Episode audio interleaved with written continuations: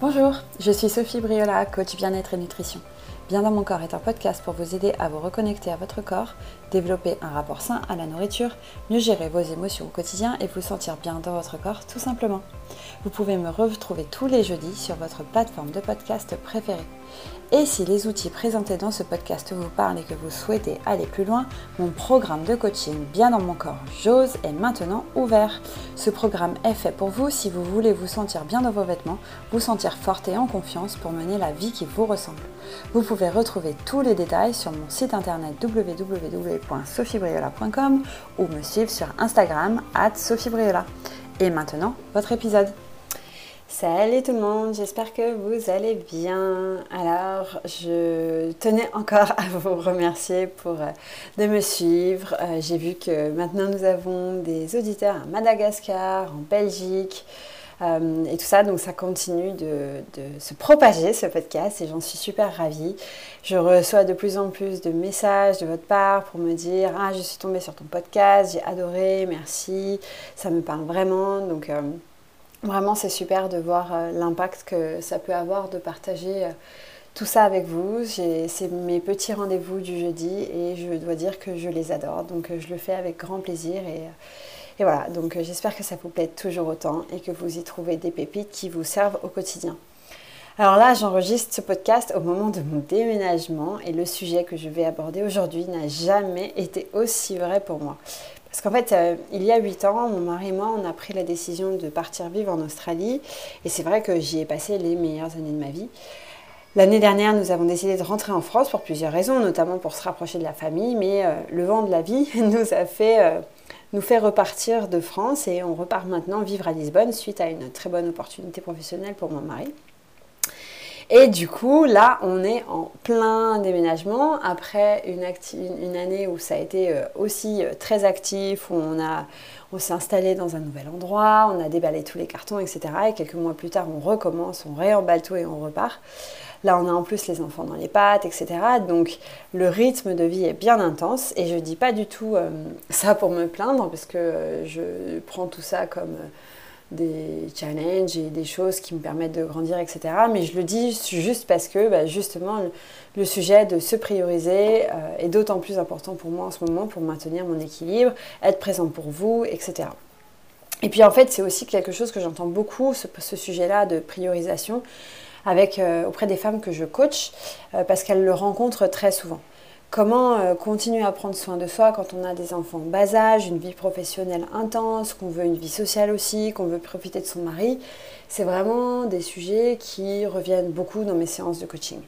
Et puis, euh, parfois, on a l'impression que la vie va à mille à l'heure et qu'on a le temps pour rien. On a tendance à prioriser les besoins des autres et à s'oublier. On fait tout pour les autres en premier, en fait, et pour notre travail. Et finalement, on ne s'écoute pas ou on ne s'écoute pas beaucoup. Et donc du coup, quand on fait ça, bah, qu'est-ce qui se passe À la fin de la journée, ou même dans la journée, on se sent complètement vidé. Vidé d'énergie physique, vidé d'énergie mentale. On peut aussi devenir plus irascible, plus sujette au stress, et notre résilience en fait aux émotions négatives baisse vraiment. Notre immunité aussi d'ailleurs. On se met plus facilement en colère, on s'énerve plus facilement avec notre partenaire. Bref, on a l'impression que tout euh, se met en espèce de boule de neige et qu'on contrôle plus grand chose.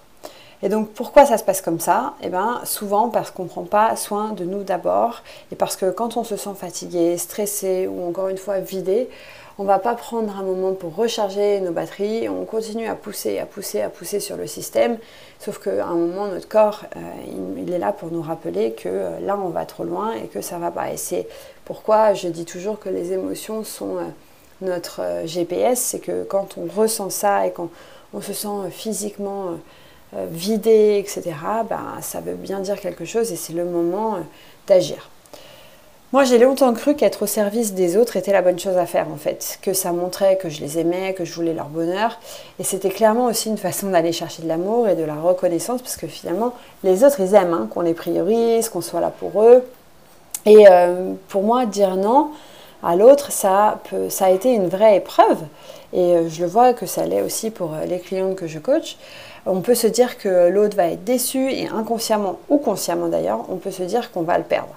Et ça, notre cerveau, il déteste. Le rejet, notamment social, est un truc que notre cerveau veut éviter, absolument parce que euh, bah, on, est un animal social, hein, comme le disait Rousseau, je crois.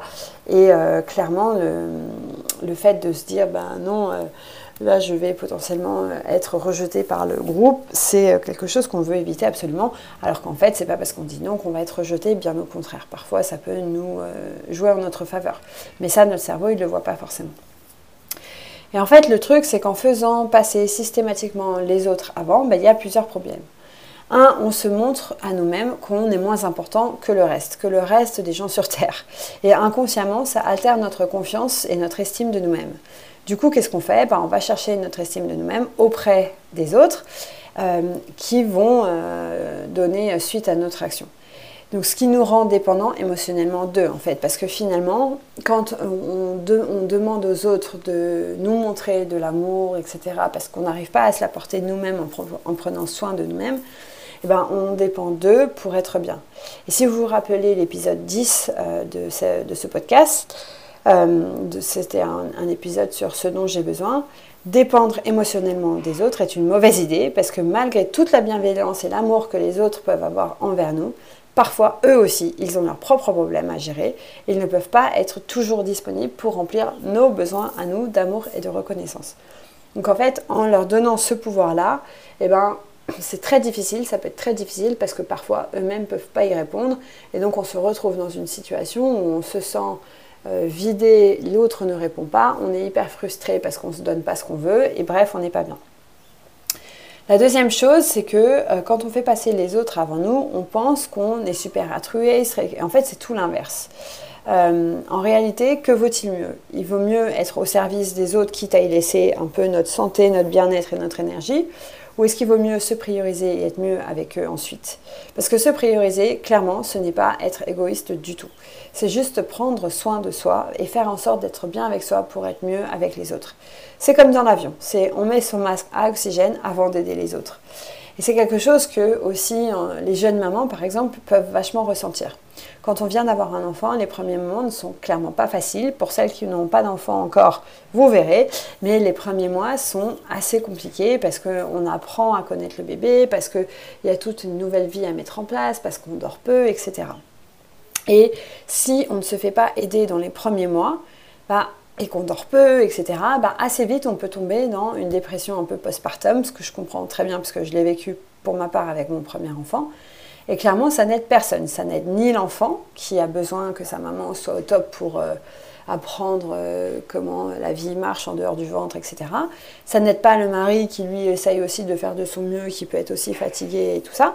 Et donc, bref, personne. Personne n'est bien dans cette situation. Donc, le mieux, c'est vraiment de prendre soin de soi d'abord. La troisième chose, quand on ne prend pas soin de soi et quand on ne se priorise pas, c'est qu'on oublie aussi qui on est et ce qu'on veut dans la vie.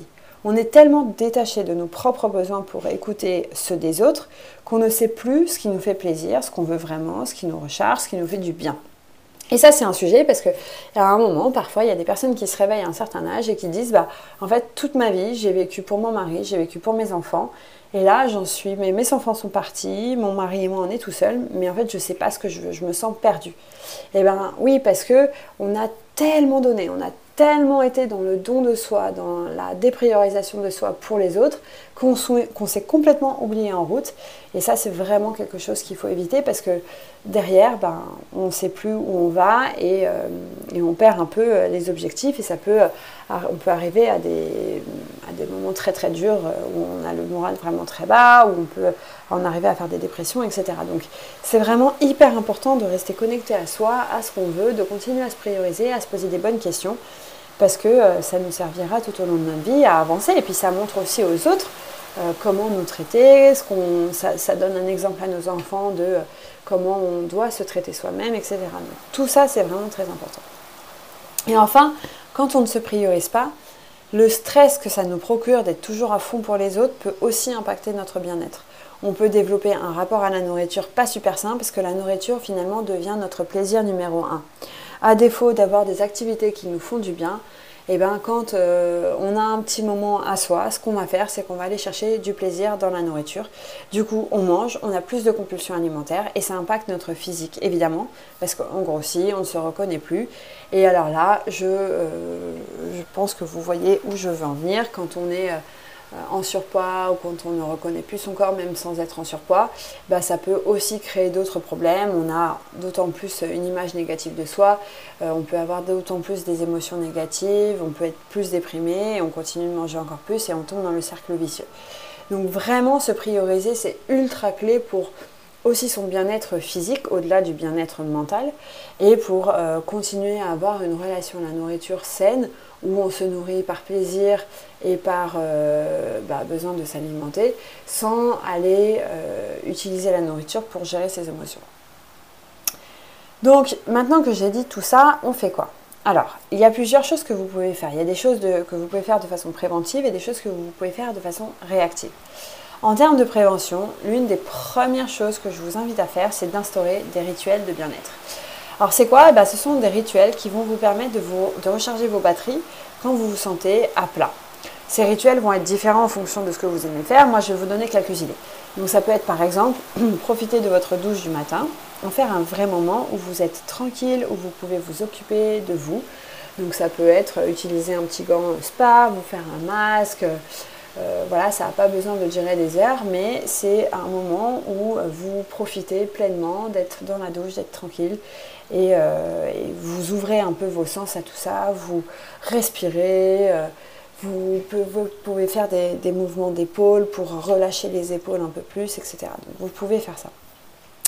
Un autre aspect, une autre chose que vous pouvez faire, c'est vous mettre un rituel d'aller marcher seul 5, 10, 15 minutes au déjeuner, le soir en promenant votre chien si vous en avez un, en écoutant votre musique ou juste en ouvrant euh, vos sens pour une marche méditative.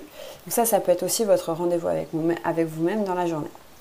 Si vous êtes musicien ou musicienne, vous pouvez aussi jouer de la musique si vous savez le faire. Donc euh, voilà, euh, allez taper sur les touches du piano, gratter votre guitare ou jouer avec votre saxophone quelques minutes juste pour vous détendre et faire quelque chose qui vous recharge. Euh, faire un massage du visage le soir, alors ça c'est mon petit rituel à moi en ce moment que j'adore. Euh, euh, que je vous montrerai sur, sur Instagram ou sur mon groupe Facebook. C'est un rituel où bah, voilà, je, je, me lave le visage, je mets mon petit tonique et puis je prends mon huile et puis je me masse le visage selon des techniques que j'ai apprises pour aussi bah, garder un visage beau, une peau jeune, etc. Et c'est vrai que c'est un moment que j'aime beaucoup parce que quand je sors de la salle de bain après, ça dure 5 minutes, hein, je n'y passe pas beaucoup de temps. Mais quand je sors de la salle de bain après, ben, je me sens bien, je suis relaxée, je sens que mon visage est tout beau, tout lisse. Ça fait du bien en fait.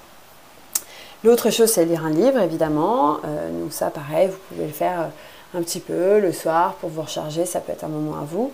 Allez vous faire masser et méditer quelques minutes, ou bien juste euh, respirer. En fait, c'est tout bête, mais c'est un truc qui est très facile à faire, notamment quand on est au bureau. C'est, euh, moi, je me souviens quand j'étais au bureau, euh, quand je travaillais en entreprise, euh, que j'avais une journée très très intense où j'enchaînais réunion sur réunion et que j'avais pas vraiment le temps de déjeuner, etc. J'allais m'isoler dans les toilettes et j'allais prendre 3 minutes, 4 minutes pour juste respirer en fait. Juste me reconnecter à ma respiration, et respirer. Et après, ça me faisait un bien fou. Et puis, euh, hop, je recommençais, j'étais assez rechargée. Donc, ça peut être aussi une chose que vous pouvez, que vous pouvez faire pour vous. Et je vous invite vraiment aussi à planifier ces moments, puisque là, on est dans la prévention. Je vous invite vraiment à planifier ces moments dans vos vies et à les respecter, à respecter votre engagement avec vous-même. Parce que souvent, les engagements qu'on a avec soi, c'est les engagements qu'on ne respecte pas. Si euh, on a rendez-vous avec une copine pour faire du sport, la, la plupart du temps, on va le faire. Mais si on a rendez-vous avec soi pour faire du sport, oh, bah, on va se dire, oh, bah, c'est pas grave, je peux y aller demain, ou ah, là, je suis un peu fatiguée, etc. On va trouver mille excuses pour pas le faire. Et donc, euh, moi, ce que je vous invite à faire, c'est que, comme on l'a vu, hein, ça nous dessert souvent énormément de se déprioriser. Donc, même quand vous vous sentez fatigué, même quand vous avez l'impression que c'est la dernière chose que vous voulez faire, faites-le. Parce que la vérité, c'est que la première chose dont vous avez besoin, c'est ça, c'est ce moment-là, un moment où vous prenez soin de vous, où vous vous retrouvez avec vous-même. Et alors, un travers dans lequel il ne faut pas tomber, c'est de mettre ce rituel sur votre to-do list. En mode, euh, ah, là, il faut encore que je fasse ce truc de faire mon massage, ou de respirer, ou de machin, ou de méditer, ou d'aller marcher, etc. Si ce rituel devient une action en plus sur votre to-do, clairement, ça ne va pas marcher. Parce que quand vous êtes en énergie basse, quand vous êtes vraiment vidé mentalement, moralement et physiquement, la dernière chose que vous voulez, c'est rayer encore une tâche sur votre to-do list. Donc, le rituel, dites-vous que vous en avez besoin, que c'est un moment pour vous, que c'est un moment comme en vacances, c'est un moment de bien-être, c'est un moment pour vous reconnecter à vous. C'est hyper important de l'intégrer comme ça au lieu de l'intégrer comme une chose que vous avez encore à faire sur votre to-do list. Une autre chose à faire de façon préventive que vous pouvez faire, donc on a parlé euh, des rituels à mettre en place, une autre chose à faire c'est euh, jouer à dire non quand vous pensez non et voir ce qui se passe. Et j'utilise le mot jouer assez volontairement. Parce que quand c'est quelque chose que vous ne savez pas bien faire, dire, non peut être une vraie épreuve. Et du coup, ce que je vous invite à, à faire, c'est à changer votre perception là-dessus et à le prendre un peu comme un jeu. En gros, si quelqu'un vous demande quelque chose que vous ne voulez pas faire, mais vous sentez l'envie de vous forcer, arrêtez-vous et juste pour vous amuser, une fois, pour juste pour voir, comme ça, essayez de dire non. Au début, faites-le avec des gens ou sur des sujets pas très importants ou des choses sur lesquelles c'est plus facile pour vous de dire non. Et voyez en fait le bien que ça vous fait. Moi, le sentiment que j'avais au début quand euh, j'ai fait ça, c'est euh, l'impression qu'on m'enlevait un poids sur mes épaules. Ça m'allégeait vraiment les épaules. C'était un truc de dingue parce que j'ai passé énormément de temps à être, euh, comme on dit en anglais, dans le people pleasing, donc à essayer de faire, à prioriser les autres en gros et à faire du bien aux autres. Et vraiment, c'était un sentiment incroyable de euh, dire non et d'apprendre à dire non parce que bah, je me sentais vraiment relâchée, plus sereine et, euh, enfin plus en adéquation avec moi. Et des fois, on ne peut pas. Peut-être que parfois, on ne va pas pouvoir euh, appliquer ça à toutes les situations. Il y a des moments où on ne va pas forcément pouvoir dire non. Mais l'appliquer déjà 50% du temps si c'est quelque chose que vous ne faites pas, beaucoup déjà, ça peut être très très très libérateur. Donc tout ça, les rituels et apprendre à dire non, c'est la partie préventive. Maintenant, que faire quand euh, vous n'avez pas fait cette partie préventive ou quand vous la faites mais que ça ne suffit pas? Et que par exemple vous avez envie de manger, etc. Et bien là, l'idée c'est de nouveau de faire quelque chose qui va vous faire du bien en réaction à un état dans lequel vous vous sentez et dans lequel vous avez, duquel vous avez envie de vous sortir. Et en particulier, il y a trois choses qui marchent très très bien. Le premier, c'est la méditation. Alors, c'est la chose que je dis en premier parce que pour moi, c'est ce qui marche le mieux. Quand je sens que c'est trop, que j'explose et que j'ai besoin d'un moment pour moi, à force de donner trop aux autres, ce que je fais, c'est que je m'isole dans un endroit pendant 5-10 minutes et je médite. Alors pour celles et ceux qui, n'arrivent pas à méditer ou qui ne savent pas trop comment faire, en gros l'idée c'est simplement de s'asseoir dans un espace silencieux. Donc vous vous posez sur une chaise, sur un lit, peu importe, par terre. Et là vous fermez les yeux. Vous essayez de vous asseoir ou vous mettre dans une situation très confortable. Et vous fermez les yeux, vous laissez vos bras tomber, soit sur vos cuisses, soit par terre et euh, vous vous concentrez sur votre respiration en fait. Et vous ne regardez que votre respiration. Au début, vous prenez peut-être trois grandes inspirations, trois grandes respirations en faisant euh, de la cohérence cardiaque, donc euh, inspirer sur 4 temps et expirer sur 4 temps. Et vraiment, ça va vous détendre, ça va activer votre, votre système nerveux parasympathique et ça va déjà euh, vous faire un, bien fou. Je vais faire tout un épisode sur la méditation, les bienfaits, comment faire quand on ne s'y connaît pas trop, parce que je trouve que c'est une méthode vraiment géniale pour se sentir mieux. Mais c'est euh, une des premières des choses que vous pouvez faire. La deuxième, c'est le mouvement. Donc soit sortir marcher, écouter de la musique euh, et danser, ça permet à votre corps de faire sortir le stress, soit aller carrément faire du sport. En fait, tout ça, quand euh, vous êtes euh, au service des autres, à fond pour les autres, etc., votre, votre corps génère des, enfin sécrète des hormones, un peu de stress et compagnie, qui ont besoin d'être sortis de votre corps, qui ont besoin d'être dépensés, parce qu'à la base, c'est pour fuir quelque chose que votre corps sécrète tout ça. Et donc, si vous n'utilisez pas ça, et eh ben, au fur et à mesure, ces hormones, elles restent, elles continuent à circuler dans votre sang. Ça, ça, ça, ça devient de plus en plus euh, prégné, enfin, ça, ça devient de plus en plus présent dans votre corps. Et c'est là qu'on peut avoir euh, des problèmes de tachycardie, de choses comme ça. Donc, l'idée, c'est que quand vous vous sentez stressé ou pas bien, etc., vous utilisez le mouvement pour relâcher en fait toutes ces énergies négatives. Et ça va vraiment vous relaxer et vous faire du bien. Et enfin, la dernière chose que je vous invite à faire, c'est juste de vous connecter à la nature. Donc, si vous travaillez en bureau, euh, vous pouvez aller dans un parc, vous pouvez regarder le ciel, vous pouvez regarder un oiseau qui passe, s'il y a encore des oiseaux dans votre ciel. Euh, vous pouvez aussi euh, ouais, aller dans un parc, marcher, prendre l'air frais. Enfin, vraiment, ça peut dépendre de, de où vous êtes et je ne peux pas toujours trouver toutes les solutions pour vous, mais vous reconnecter à la nature, c'est une autre super façon de hop, revenir à soi euh, et, se recentrer sur soi alors qu'on est dans un état d'ébullition intérieure. ça peut être vraiment très très très très utile. Donc maintenant que j'ai parlé de pourquoi c'était important de prendre soin de soi et de quoi faire en préventif et en réactif, eh ben c'est à vous de jouer. Choisissez un rituel, quelque chose de simple auquel vous pouvez vous tenir et qui, euh, vous le savez, va vous ressourcer. Donc commencez par quelques minutes par jour. Et après, vous pouvez allonger un peu. L'avantage du rituel, c'est qu'une fois que vous l'avez répété suffisamment de fois, il va se faire en automatique. Donc l'idée, c'est vraiment d'instaurer ce mouvement-là, de commencer.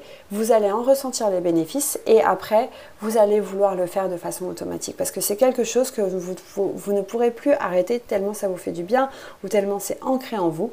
Quand vous l'arrêtez, vous sentirez l'envie de le faire. Donc vous allez le faire donc je vous, invite vraiment à prendre ces moments pour vous. Encore une fois, vous prioriser n'est pas un acte d'égoïsme, loin de là. C'est au contraire un acte d'amour envers soi et pour être mieux avec les autres. Donc on en a tous besoin, c'est normal. Alors allez-y, ne vous privez, pas, priorisez-vous.